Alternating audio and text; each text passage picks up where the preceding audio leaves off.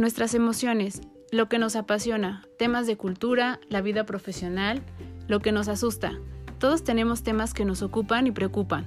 Cada semana hablaremos acerca de un tema distinto en Pretextos para un café. Aprenderás de los expertos con los que hablaré y podrás encontrar recursos, ideas e inspiración para tu crecimiento personal. Yo soy Claudia García, ve por tu café que ya vamos a comenzar.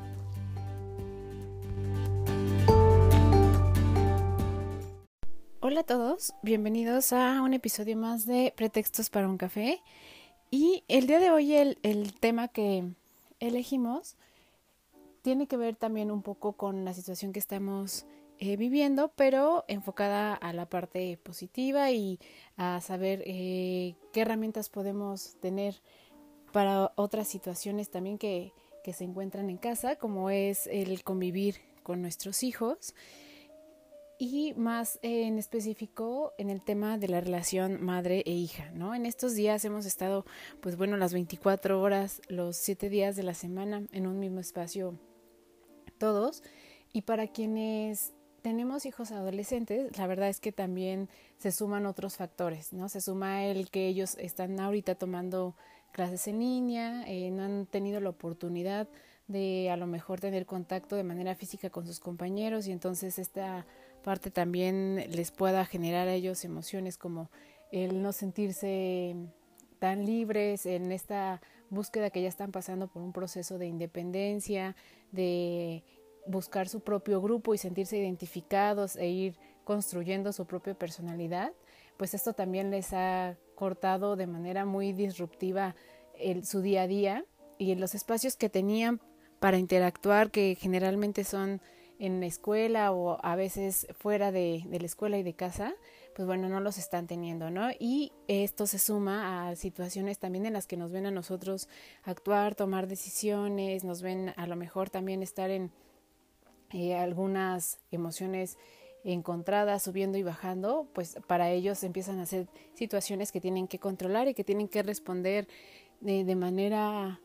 eh, que a lo mejor no lo hacen consciente y que son eh, sensaciones nuevas. Y nosotros podemos aprovechar estos espacios que se están dando, tanto porque tenemos la, la posibilidad para estar con ellos mucho más tiempo, para observarlos, y también porque creo que es un buen momento para reforzar alguna de las situaciones que están viviendo y sentimientos que estas situaciones les estén generando. Entonces, pues bueno, hablaremos acerca de este tema, del vínculo tan importante que hay entre madres e hijas y por qué es tan importante. Con esta parte quisiera comenzar, antes de empezar a hablar y de meternos a, como decíamos, a la parte de la adolescencia, de en específico qué temas podemos abordar con este tema de la cuarentena y algunos tips que pudiéramos dar. Esto como resultado de un en vivo que tuvimos en el que surgieron algunas preguntas y que podemos tener este espacio también para dar respuesta y para que se quede aquí para consulta de, de alguien más, porque en realidad no es eh, propiamente que solo se pueda utilizar en, en, este, en esta situación que estamos viviendo, sino también en, en otras posibles situaciones en las que ellos empiecen a sentir estos sentimientos de frustración, de miedo, de mm, encontrarse ante situaciones eh, difíciles, que en realidad van a ser situaciones en las que eh, van a tener que enfrentarse a lo largo de su vida. Entonces, comenzando con la parte de por qué es tan importante este vínculo entre mamás e hijas,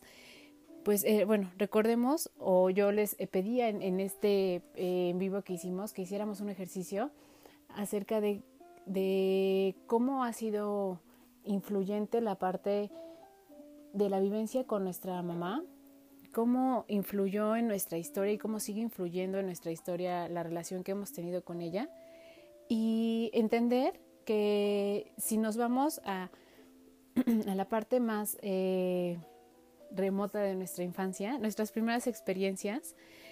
tienen que ver con esta parte de sustento y de cariño con ella, ¿no? Entonces, hay muchos estudios que cuando podemos ver algún documental acerca del desarrollo de los bebés, de cómo vamos eh, adaptando e identificando las emociones y vamos interpretando los gestos y cómo vamos a, haciendo, haciendo, no, no de hacer, sino de hacer,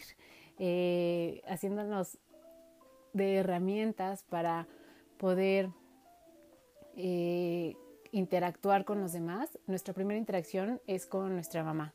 El papá también juega una función muy importante, pero generalmente cuando son o somos bebés, nuestra interacción más directa es con la parte materna. Entonces, esta interacción que se da desde el momento en el que eh, está este primer contacto, esta parte de amamantar ¿no? al bebé y el vínculo que se genera y este instante de la mirada cuando estás amamantando, la mirada del bebé está sobre la mamá todo el tiempo y la sensación de satisfacción física que le está generando el comer, eh, la liberación de hormonas que hay en este intercambio que, que hay al alimentarlo, también juega un papel muy importante y también se va formando en él este vínculo y también con nosotros. La verdad es que esta, esta eh, tan sencilla actividad hace que también haya una liberación de oxitocina muy grande en, en en nosotras. Y esta es la oxitocina y la dopamina, como ya lo hemos visto antes, tienen mucho que ver con la parte de nuestras emociones positivas, con esta parte del enamoramiento. Y lo que sucede con nosotros cuando tenemos un bebé, con nosotras como mujeres, es eh, esta liberación y es como un enamorarte nuevamente. Esto también sucede y se han hecho estudios con los papás que tienen mucha interacción con sus, con sus hijos y con sus bebés. También tienen una liberación de dopamina eh, fuera de lo común, de lo, en lo que generalmente tendrían, incluso eh, distinta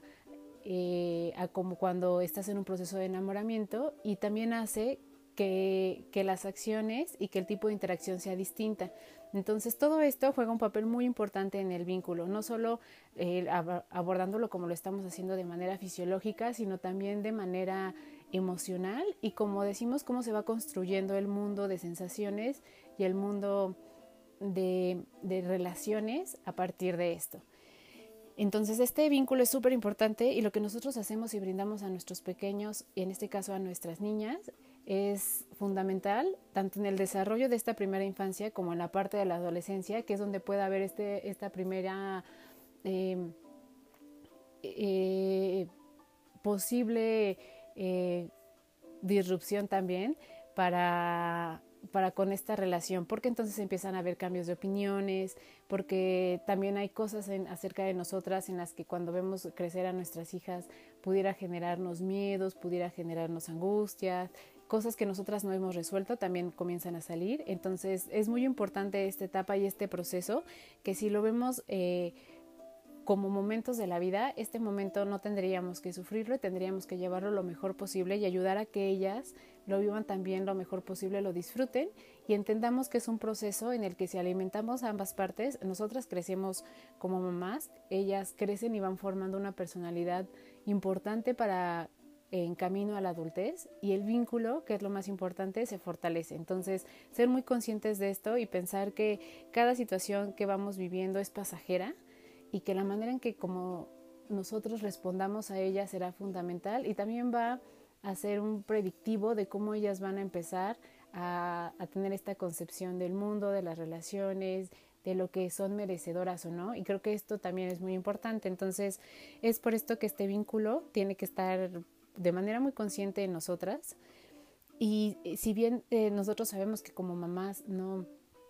no tenemos toda la información y con lo que constantemente va pasando en el mundo se vuelve un poco más complicado, en este camino el, estar conscientes y el poder corregir es lo más importante. Entonces no es que tengamos que tener todas las herramientas, sino estar muy atentas a lo que sucede, tener mucha comunicación y poder eh, darnos esta oportunidad de corregir, que creo que esta es la parte más, más importante. También creo que no, no es... Eh, que seamos pesimistas, pero tenemos que ser realistas al mencionar que sí hay una parte negativa que sí hay relaciones en las que no todo es de la manera en la que eh, estamos expresando ahorita de eh, eh, tener esta parte de escucha y generar cosas importantes y herramientas que son muy valiosas para, para, la conducción en diferentes ámbitos de la vida de nuestras hijas, sino que también puede haber una parte negativa que es cuando hay una relación tóxica entre la parte de madre e hija. ¿Cuándo puede suceder esto? Cuando en esta relación hay una actitud eh, descuidada acerca de, del tema de nuestras hijas, de hay una también actitud celosa, ¿no? hacia ellas, hay chantajes o hay una parte muy controladora, esto puede volverse tóxico. Y como decíamos, nosotros nos volvemos, los padres nos volvemos el parámetro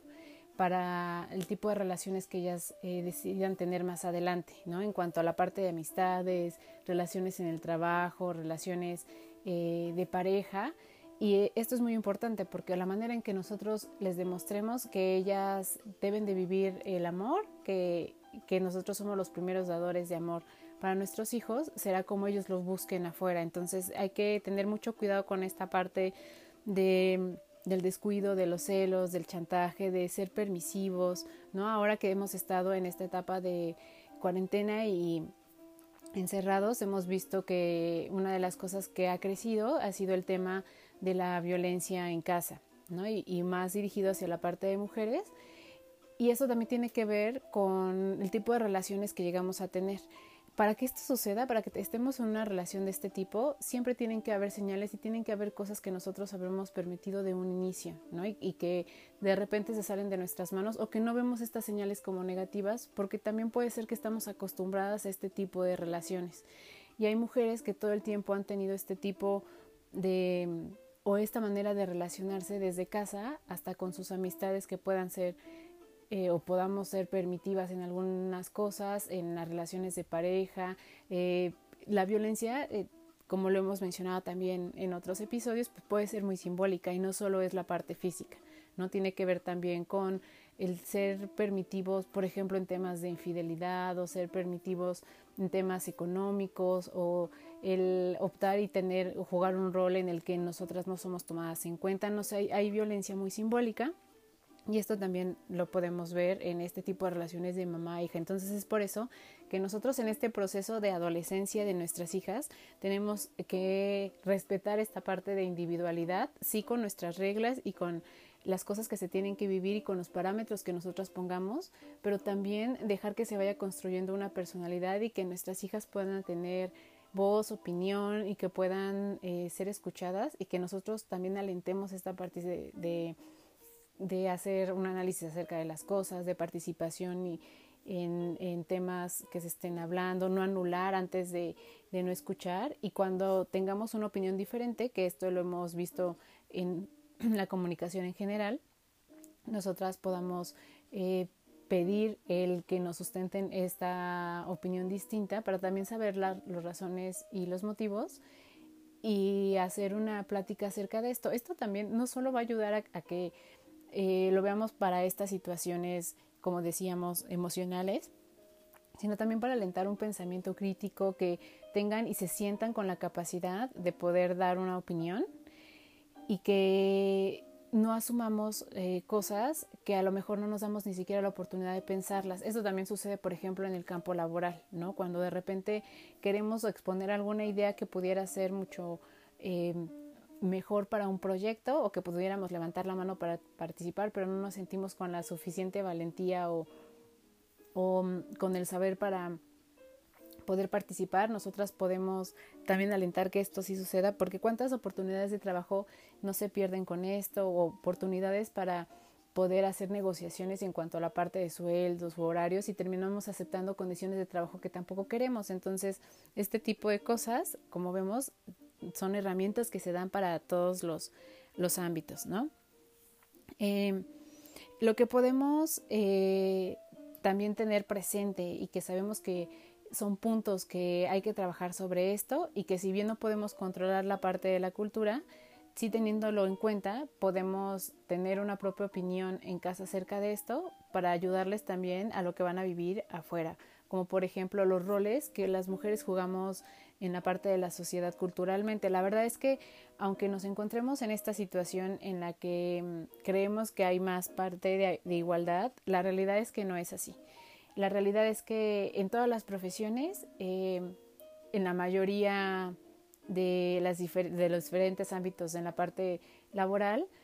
no en todos, pero en la mayoría, el sueldo sigue siendo distinto para hombres y mujeres, aunque siga siendo el mismo la misma posición, ¿no? Y esto lo podemos ver también cuando eh, a veces en las noticias vemos que actrices teniendo a veces el mismo nivel protagónico que un hombre gana menos. Entonces, esto también sucede en las organizaciones y es algo con lo que todavía no podemos decir que las cosas son equiparables. También ahora que estamos en esta parte, por ejemplo, de cuarentena, hemos visto que este síndrome del burnout, que es estar ya fatigado con tanto estrés y que ya lo tenemos hasta el tope, ha pegado más a la parte de las mujeres porque tenemos otras tareas que hacer en casa, ¿no? Y porque no hemos tenido esta parte de negociar con nuestra pareja el que la situación cambió y hay que volver a acordar eh, las actividades que vamos a realizar y esto es válido. Ante esta situación, de repente el estar eh, ambas personas en casa, papá y mamá, de repente hay uh, actividades que son asumidas por las mujeres y que no se volvieron a platicar y esto cargado con la parte laboral pues está llevando a un agotamiento a las mujeres. Pero también porque no hay como decíamos esta parte para platicar con la pareja y decir eh, pues bueno las condiciones cambiaron tendremos que volvernos a acomodar en la reorganización de las actividades y una vez que volvamos a salir a trabajar tendremos que volver a negociar y a ponernos de acuerdo pero también tiene que ver mucho, como decíamos, con levantar la mano y entonces hablar acerca de esto, pero los, los roles que nosotros eh, asumimos y quedamos por hecho que tenemos que jugar tienen que ver mucho con la parte social y cultural. Y contra esas cosas a nivel general no podemos eh, luchar totalmente, ¿no? Pero sí podemos hacer que en casa las cosas se vivan de manera distinta y que lo que ellas elijan vivir afuera también eh, sea una elección para vivirlas de manera distinta de las principales cosas que nos vamos a encontrar con nuestras hijas adolescentes es y que pueden pegarnos más a la parte materna, también a la parte paterna, pero te estamos hablando más de la relación madre-hija, es el tema de que ya no quieran pasar tiempo con nosotras, ¿no? O que ya no quieran estar en un mismo espacio que en la misma familia y buscan de alguna manera esta parte de independencia. Lo vemos todos los días y esto no tiene nada que ver con eh, la cuarentena, pero aquí nos podemos dar más eh, cuenta de este tipo de acciones porque estamos compartiendo un mismo espacio y de repente a lo mejor podremos estar reunidos comiendo todos y ver que quienes tenemos hijas adolescentes quieran apartarse rápido, ¿no? Y entonces encerrarse y a lo mejor encerrarse no sabemos hacer qué. Cuando esto sucede, tenemos que entender que esto no es personal, no es que no quieran estar con nosotros, con su familia ni con nosotras como mamás, sino que están en esta búsqueda de identidad y están en esta búsqueda de, independencia y estas acciones las ayudan ¿no? a, sentirse un poco como el, querer hacer cosas por su cuenta, incluso a lo mejor hasta pensar cosas por su cuenta, sentir que están haciendo actividades en las que eh, ellas están en un espacio distinto. Y esto lo podemos permitir, pero podemos hacerlo de manera ordenada. Aquí como herramienta lo que podríamos hacer es eh, dejar y permitir que sí tengan estos espacios, pero negociarlo un poco como diciendo, todos tenemos, eh, justo en estos momentos de cuarentena, estamos compartiendo los espacios, pero tenemos un momento del día en el que cada quien hace sus cosas y que pueda hacer que tú puedas estar en tu cuarto haciendo, teniendo una llamada, este, viendo una serie, leyendo un libro, lo que quieras hacer con tu espacio, pero también tenemos momentos en los que estamos juntos y es cuando comemos, ¿no? Cuando decidimos hacer algo en familia y entonces eh, ellas decidieran qué hacer con estos espacios que tienen solas y también saber que si no aprovechaste este espacio no es, no es eh, como negociable a que no puedas estar, puedas tomarlo cuando estamos comiendo, ¿no? Pero aquí es muy importante que nosotras estemos alertas y que entonces respetemos los espacios que tenemos con ellas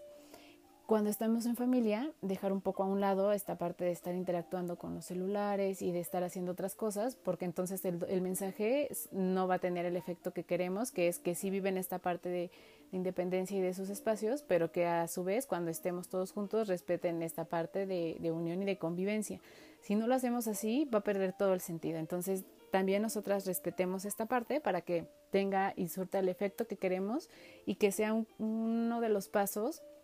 hacia los que ellas van caminando en la búsqueda. Saberse con espacios para poder eh, estar con ellas mismas y con, eh, compartir con sus pares, que es generalmente para lo que ocupan estos espacios. E, ellos necesitan buscar y sentirse integrados a un grupo, a su tribu, que, que lo que quieren es eh, tocar temas y hablar acerca de cosas con las que se sientan identificadas, en las que aunque nosotros tengamos estas pláticas, es muy distinto cuando lo hacen con personas que están viviendo lo mismo o tienen ellas la impresión que están viviendo lo mismo que ellas están viviendo. Entonces, este es uno de los puntos que nos vamos a encontrar muy frecuentemente y que lo primero, como decíamos, es no lo vivamos o no lo interpretemos como si fuera algo personal hacia nosotras. La verdad es que eh, es parte del proceso que ellas están llevando para la parte de el camino hacia la adultez. Y cuando finalicemos vamos a hablar ah, de siete pasos que, que son los que llevan las, adolescentes, también los, los chicos en algunos, para ir encontrando este camino y que si los llevamos de la manera más eh, tranquilamente posible, sin dramas, eh, cooperando y siendo empáticos, eh, pueden llegar a esta parte de la adultez de una manera también benéfica, que eso es lo que intentamos que también suceda y que cuando tengamos la oportunidad de salir de esta cuarentena podamos hacer un taller hablando más acerca de esto, porque de verdad cada uno de los puntos son muy interesantes y salen cosas muy particulares cuando se trabajan en un, en un taller. Entonces ya hablaremos de estos siete puntos, que es con lo que vamos a, a cerrar para hacer el resumen. Otra de las cosas que nos vamos a encontrar es que ellas viven las cosas de manera a lo mejor mucho más eh, eh, en la manifestación de, de, las emociones distinta a los, a los chicos. No es que el, la intensidad sea distinta, porque en realidad lo, ambos la viven de la misma manera, pero también culturalmente les hemos enseñado que los chicos y las chicas responden de manera distinta ante situaciones como de ansiedad o de frustración. Si bien esta es de las principales sensaciones que empiezan a tener en esta adolescencia, con este tipo de cosas que estamos viviendo en este momento, se acrecentan, ¿no?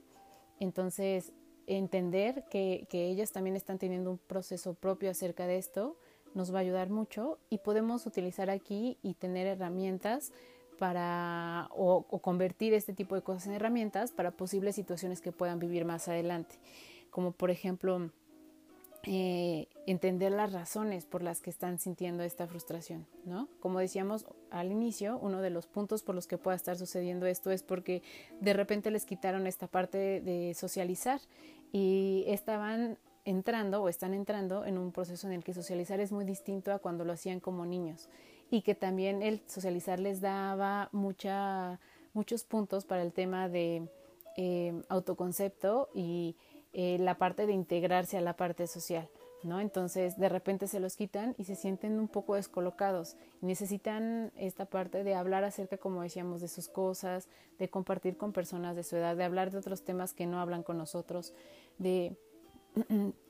también eh, hablar desde los puntos de vista que ellos tienen acerca de la situación y lo que ven que, que se vive y que expresamos los papás en casa, las mismas opiniones de los maestros, etcétera. Entonces, este tipo de cosas eh, para ellos puede generarles eh, a lo mejor tristeza, enojo, frustración y creo que es muy importante que aquí nos podamos acercar un poco a ellos, preguntar qué está sucediendo y que ellos comiencen a ser expresivos en la parte de lo que sienten, expresivos no de de demostrar eh, como tal lo que sienten, sino que puedan nombrarlo, que puedan describirlo y que nosotros podamos validar esta información y decirles, ah, esto que estás sintiendo, si tienes razón, es miedo o tienes razón, es enojo. Y que no está mal sentir estas emociones, sino qué vamos a hacer con estos sentimientos. Como lo hemos dicho cada vez que hablamos de las emociones, cada una de ellas tiene su razón de ser y cada una tiene una función acerca de por qué existen y esto nos ayuda a tomar decisiones y esto nos ayuda a afrontar situaciones de la vida. Eh, lo importante es que decidamos hacer con ellas y aquí es donde podemos tener herramientas o darles herramientas importantes para esto con eh, solo hablarlo y explicarles que esa es la diferencia entre sentirlo y decidir qué hacer con ello y que no está mal, ¿no? Porque incluso nosotros estamos pasando por esta situación. Aquí hay un punto muy importante. A diferencia de la infancia, aquí la palabra tiene un papel muy, muy importante porque con los niños, si bien hemos dicho en algunos episodios cuando hemos hablado acerca de esto, que mm, cuando damos un mensaje, para ellos tiene mucho más relevancia lo que nosotros damos como ejemplo. También con los adolescentes, pero como comenzamos a tener otro tipo de conversaciones con ellos en los que las negociaciones, em, los acuerdos tienen un peso mucho más grande y que ellos también lo llevan eh, a cabo con, con la parte externa, con sus amigos, con sus maestros, se empiezan a dar cuenta del poder que tiene el hablar las cosas y, el, eh, y lo que dicen. Entonces, lo que nosotros compartamos con información y la manera en que nos conduzcamos y lo que digamos para ellos va a tener mucha importancia. Entonces, hay que tener mucho cuidado con las palabras que utilizamos, con las cosas como nos comprometemos con, con ellos y de la manera en que lo hacemos, porque para ellos esta parte va a ser muy poderosa y, y quienes lo estén viviendo se darán cuenta que también pueden ser armas que pueden ser usadas un poco en nuestra contra si no usamos las palabras que de verdad queremos utilizar y que no nos gustaría que a lo mejor ellos utilizaran. Entonces siempre conduzcámonos con respeto hacia nuestras hijas, con amor y con el tono de que estamos hablando con personas que están pasando por este proceso hacia ser adultos y que ya no podemos hablarles como si fueran niñas, tampoco podemos negociar como si fueran totalmente adultos, pero sí hacer un equilibrio entre estos dos puntos, porque también a, ellas les dará eh, poder o les dará seguridad el darse cuenta que el tipo de comunicación que tenemos con ellas ya es distinta, ¿no? Ya no es la comunicación que teníamos cuando eran niñas y que si bien todavía no tienen esta parte de maduración en diferentes aspectos para poder tomar decisiones, sí comenzamos a hacerlos responsables de las cosas que ellos dicen y de las cosas a las que se comprometen. Entonces es muy importante la manera en cómo decidamos conducirnos con, con ellas y cómo eh, lo hacemos también cuando nosotras somos reactivas. Entonces, el no ser reactivas aquí tiene, tiene también una parte muy importante porque, como decíamos, tiene mucho que ver lo que nosotros mencionamos, pero también les estamos reforzando estas actitudes a, a ellas para enfrentarlas a la parte de la vida. Entonces, en este proceso estamos aprendiendo también los padres, las mamás más en específico, en este caso que estamos abordando este tema, pero eh, sepamos que, como decíamos, se puede corregir y que la atención que les tengamos y la escucha y el eh, hacerlo desde la parte del respeto hacia ellas y el cariño nos va a ayudar muchísimo, siempre teniendo en cuenta estos puntos. Algo de lo que nos puede causar ansiedad a nosotras como mamás es el tema de las redes sociales. Yo aquí siempre pienso que no tenemos que ir en contra de ellas porque no vamos a ganar esta batalla. Todo el mundo utiliza las redes sociales, nosotras las estamos utilizando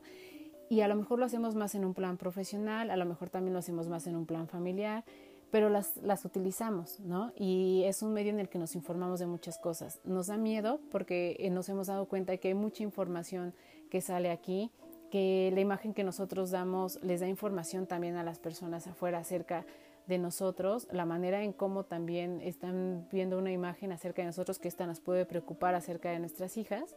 y también por los peligros que se pueden encontrar. Entonces, yo creo que es encontrar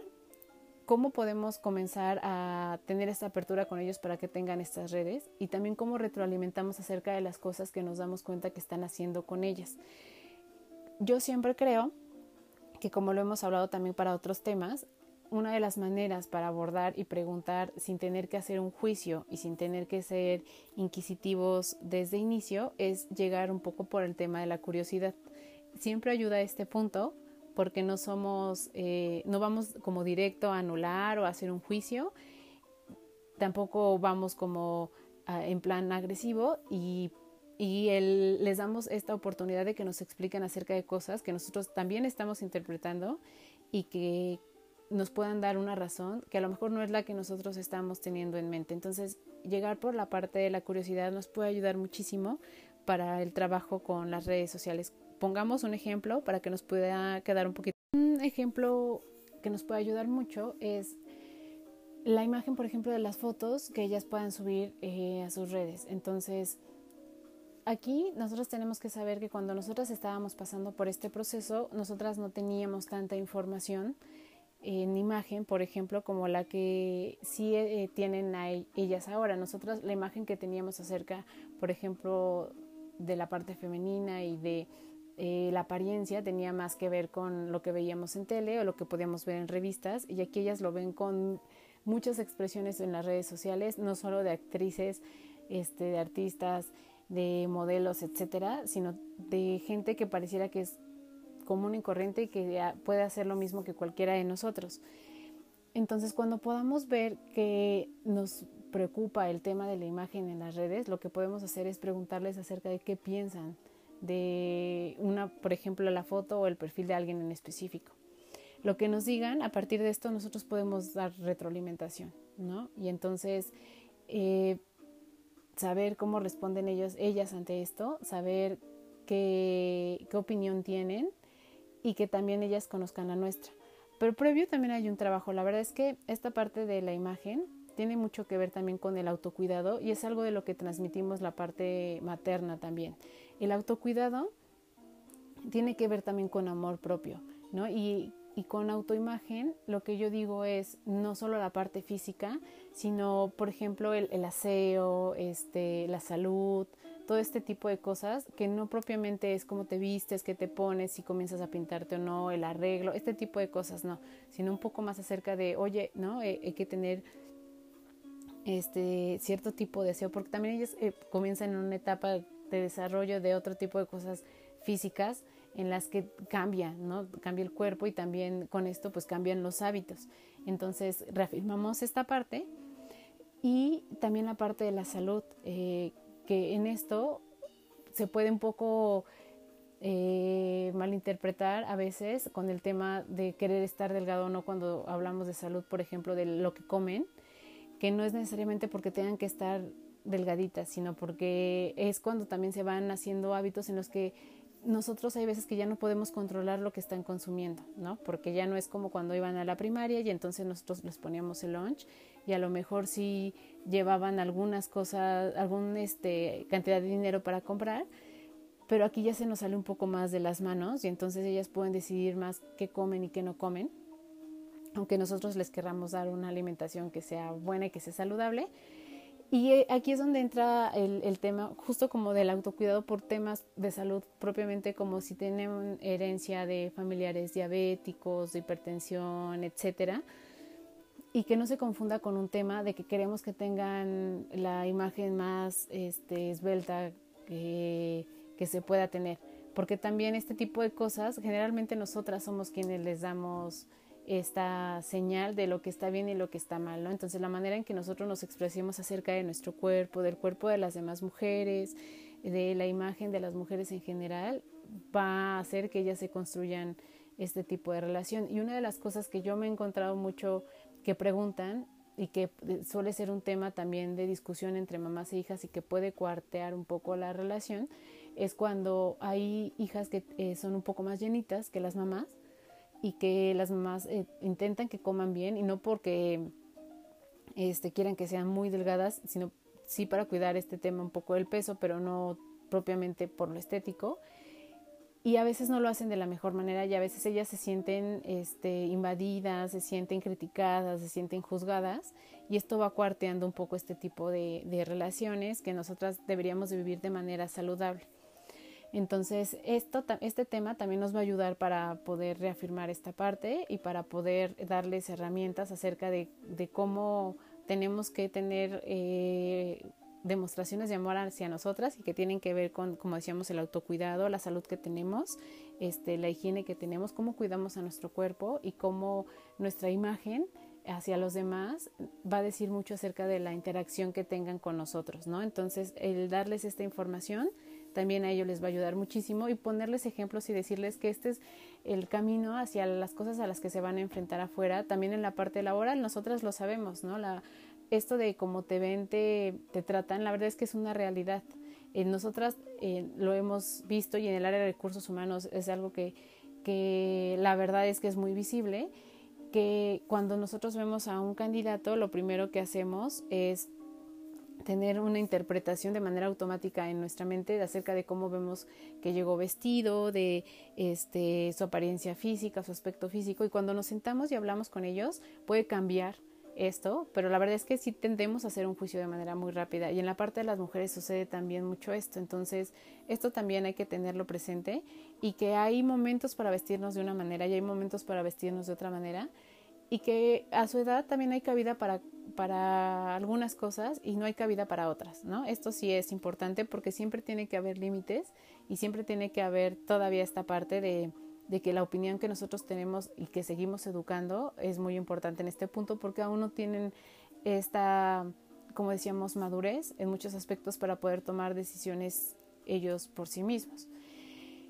Y creo que también es un buen momento lo que podamos encontrar de cómo están viviendo sus, las emociones eh, los adolescentes en la cuarentena, porque si a lo mejor están pasando por esta parte de frustración, en los momentos que podamos platicar con ellos, decirles que lo están haciendo muy bien, que están eh, afrontando este tipo de situaciones extraordinarias de una manera este, correcta y que eh, esto eh, les va a dar herramientas para que en posibles situaciones en las que se van a encontrar más adelante, ellos se sientan más fuertes para poder afrontarlas. Y esto es una realidad porque cuando ellos pasen en este proceso, por ejemplo, de la em, eh, preparatoria a la universidad, es un cambio también importante. Cuando tengan que enfrentarse a la parte laboral, también es importante. Y entonces son situaciones en las que van a vivir con miedo, que a lo mejor van a vivir con frustración porque no es como lo imaginaban o como lo esperaban o tan sencillo como a veces lo hacen ver mientras estamos viendo cómo las demás personas crecen y cuando nosotros llegamos a ese punto se ve más complejo, pero que este tipo de situaciones les está dando herramientas en las que ellos no se están dando cuenta que este tipo de sentimientos y de la manera en que lo están llevando y lo, y lo están afrontando y lo están dejando sentir, les está ayudando para este crecimiento. Esto les puede ayudar a fortalecer también mucho y a sentirse mucho más seguros con las cosas que están sintiendo y a no reprimirlas. La verdad es que aquí un tema importante es dejar que, que sientan esta parte de tristeza, de enojo, de eh, melancolía por algunas cosas, porque también la adolescencia tiene que ver con una parte de duelo, de dejar muchas cosas atrás, que a lo mejor en su momento no lo hacen conscientes, pero ellos tienen estos espacios de flachazos en los que sí llega a suceder, ¿no? Que ya no hay esta parte tan de protección de nosotros, tienen más responsabilidades, su cuerpo también, el tener un cambio en el cuerpo, también es al mismo tiempo un duelo para, para ellos porque dejan de ser esta parte de ser niñas. Entonces hay muchos temas aquí en la parte de, la adolescencia que se pueden este, abordar y que podemos eh, verlos desde esta perspectiva, como decíamos, de tener eh, herramientas en, en estos tiempos de cuarentena, pero que también en el día a día de manera general nos van a ayudar muchísimo para la interacción que tengamos con ellos. Otra es que nosotros eh, les hablemos acerca, como lo decíamos en la parte de autocuidado y saludable, de las cosas que les pueden este, estar perjudicando la parte del, del estado de ánimo, que es el no dormir, ¿no? Hagámoslos que sí duerman las horas que tengan que dormir, incluso que se den esta oportunidad de descansar un poco más porque están tomando clases en casa de que se despeguen un poco de la tecnología y sí poner los horarios de vas a dormir, apaga el dispositivo, porque a lo mejor hay, hay amigos eh, o compañeros que sí tienen esta posibilidad de estar a la hora que estén despiertos mandando mensajes y puedan estar tratando de estar en contacto y pues inquietan ¿no? a, nuestros hijos. Eh, eh, ponerles tareas en casa para que ayuden y que no se obsesionen con la parte de la imagen como decíamos, ¿no? La verdad es que hagamos que esto no sea algo que lo vivan de manera que les angustie. Entonces, como resumen, eh, aprovechemos esta oportunidad que estamos aquí para ver que estos cambios que están pasando en la adolescencia nos pueden unir más siendo comprensivos acerca del proceso que están llevando, hagámosles preguntas desde la parte de la curiosidad, como decíamos, eh, si ya usan redes sociales, usémoslas como un punto de partida para una representación acerca de las ideas que nosotros tenemos de esto y conocer las ideas que ellos tienen. Despertemos la curiosidad personal también en ellos, que ellos se vuelvan este, críticos, y que con críticos me refiero a que tengan su propia opinión acerca de las cosas y aprovechemos estas oportunidades cuando ellos nos dan su opinión para reforzar valores este, que nosotros queremos y que hemos tratado de inculcarles en, en su desarrollo, enseñémosles que son fuertes, ¿no? Y que son más fuertes de lo que ellos eh, creen, que temas o puntos como la frustración o la desilusión eh, son eh, situaciones que se viven normalmente cuando pasamos por una situación difícil y que si las sabemos afrontar, cuando venga algo muy parecido, estarán ellos mucho más construidos para esto Y eh, como resumen, hay siete puntos en los que nuestras adolescentes van a pasar para este camino a la adultez y entonces tenerlos muy presentes nos va a ayudar también a que el proceso con ellos sea, como decíamos, un proceso que no se sufra, en el que no haya roces y que fortalezca y nos ayude en nuestra relación con ellas y no a, quebrarla. Entonces, tengámoslos muy en cuenta. El primero es que ellos van dejando atrás la niñez. Entonces, nosotros tenemos que aceptar esta parte porque es un hecho que está sucediendo y vivámoslo con, con ellas y estemos de la mano con ellas en esto. Démonos cuenta y también eh, tengamos una opinión y hagamos que sea de la manera más correcta, como ellas están decidiendo tomar y formar parte de una tribu, que es la parte de entrar a la parte social desde eh, los grupos de su edad, eh, cómo pueden ellas abordar las emociones, que fue lo que hemos estado hablando, eh, cómo están compitiendo con la parte de autoridad, ¿no? cómo retan y cómo este, cuestionan, y entonces, como decíamos, también tengamos aquí una opinión. Em, cómo planifican el futuro y en esto también podemos ser muy partícipes y dando nuestra opinión y escuchando qué es lo que ellos quieren ser cómo ellos se van encontrando con esta parte de las emociones hacia mm, eh, la parte romántica y también escuchemos y demos una opinión nosotros y cómo cuidarse a, a, sí mismas. Entonces, todos estos puntos les van a ayudar mucho para todo lo que tiene que ser el camino hacia ser adultas, cómo se van a relacionar con la sociedad, cómo poner límites. Y aquí, en la parte de poner límites, quisiera también dar un ejemplo más que creo que puede ayudar y que tiene que ver con las emociones. Las adolescentes y también aquí estén los chicos tienden a ser muy reactivos, ¿no? Y entonces hay veces que tienen razón en lo que sienten, pero no en cómo lo están expresando y tienden a ser muy hirientes. Entonces lo que podemos decirles es, eh, tienes razón en lo que estás sintiendo, es, es correcto y es adecuado que lo sientas, pero el que tú tengas este tipo de acciones o la manera en que los estás manifestando o como te estás refiriendo hacia mí, no va a hacer que cambien las cosas. Entonces, veamos cómo lo puedes resolver para sentirte mejor. Pero el que hagas esto no va a solucionar ni va a cambiar las, las, situaciones. Entonces, esto también es hablarles un poco en un tono ya no como niños, ponerles un límite y trabajar con ellos acerca de esto. Entonces, lo más importante es eh, hacer este espacio de escucha, observarlos, de verdad tener momentos para estar con ellos y darnos cuenta de lo que están viviendo, porque muchas de las preguntas que salieron para poder hablar de esto fueron temas muy delicados que tienen que ver con pláticas que ven acerca de sus otros, eh, de sus hijos con sus compañeros, de eh, cosas incluso que tienen que ah, ver con autolesionarse, con este, el concepto de la imagen y es un poco preocupante por el tipo de cultura y sociedad que estamos viviendo, pero no, no es algo que, con lo que no podamos trabajar y que no podamos encontrar en cada oportunidad una herramienta para fortalecer nuestra relación con, con ellas. Entonces, creo que eh, como cierre, me gustaría dejar una, una frase que, que, es totalmente cierta en esta relación de mamás e hijas, y es que la mejor herencia de, que puede dejar una madre a una hija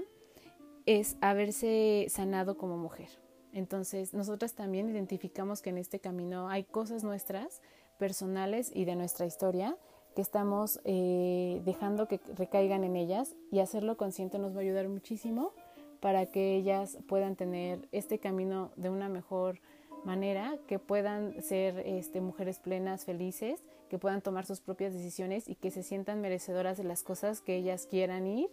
por las que quieran ir y que quieran tener en su vida. Entonces espero que les haya gustado y que pueda darles ideas este episodio y como en todos los que hemos dicho, la verdad es que estos temas dan para mucho más. Alguna vez ya abordaremos un punto en específico para poder hablar mm, con más ejemplos y dar más herramientas y ver los lados positivos y negativos. Pero espero que con esta información pues podamos eh, dar herramientas para esta cuarentena, para la relación y el vínculo que queremos tener con ellas, que es súper importante y que vale mucho la pena construirlo, fortalecerlo y saber que somos una pieza fundamental para el crecimiento y este proceso que están llevando nuestras adolescentes en la vida y más en estos tiempos. Entonces, muchas gracias por la escucha. Nos escuchamos en otro episodio más con otro pretexto para tomar café, para hablar de cualquier tema y para poder ponerlo en práctica en, en la vida. Muchas gracias. Hasta la próxima.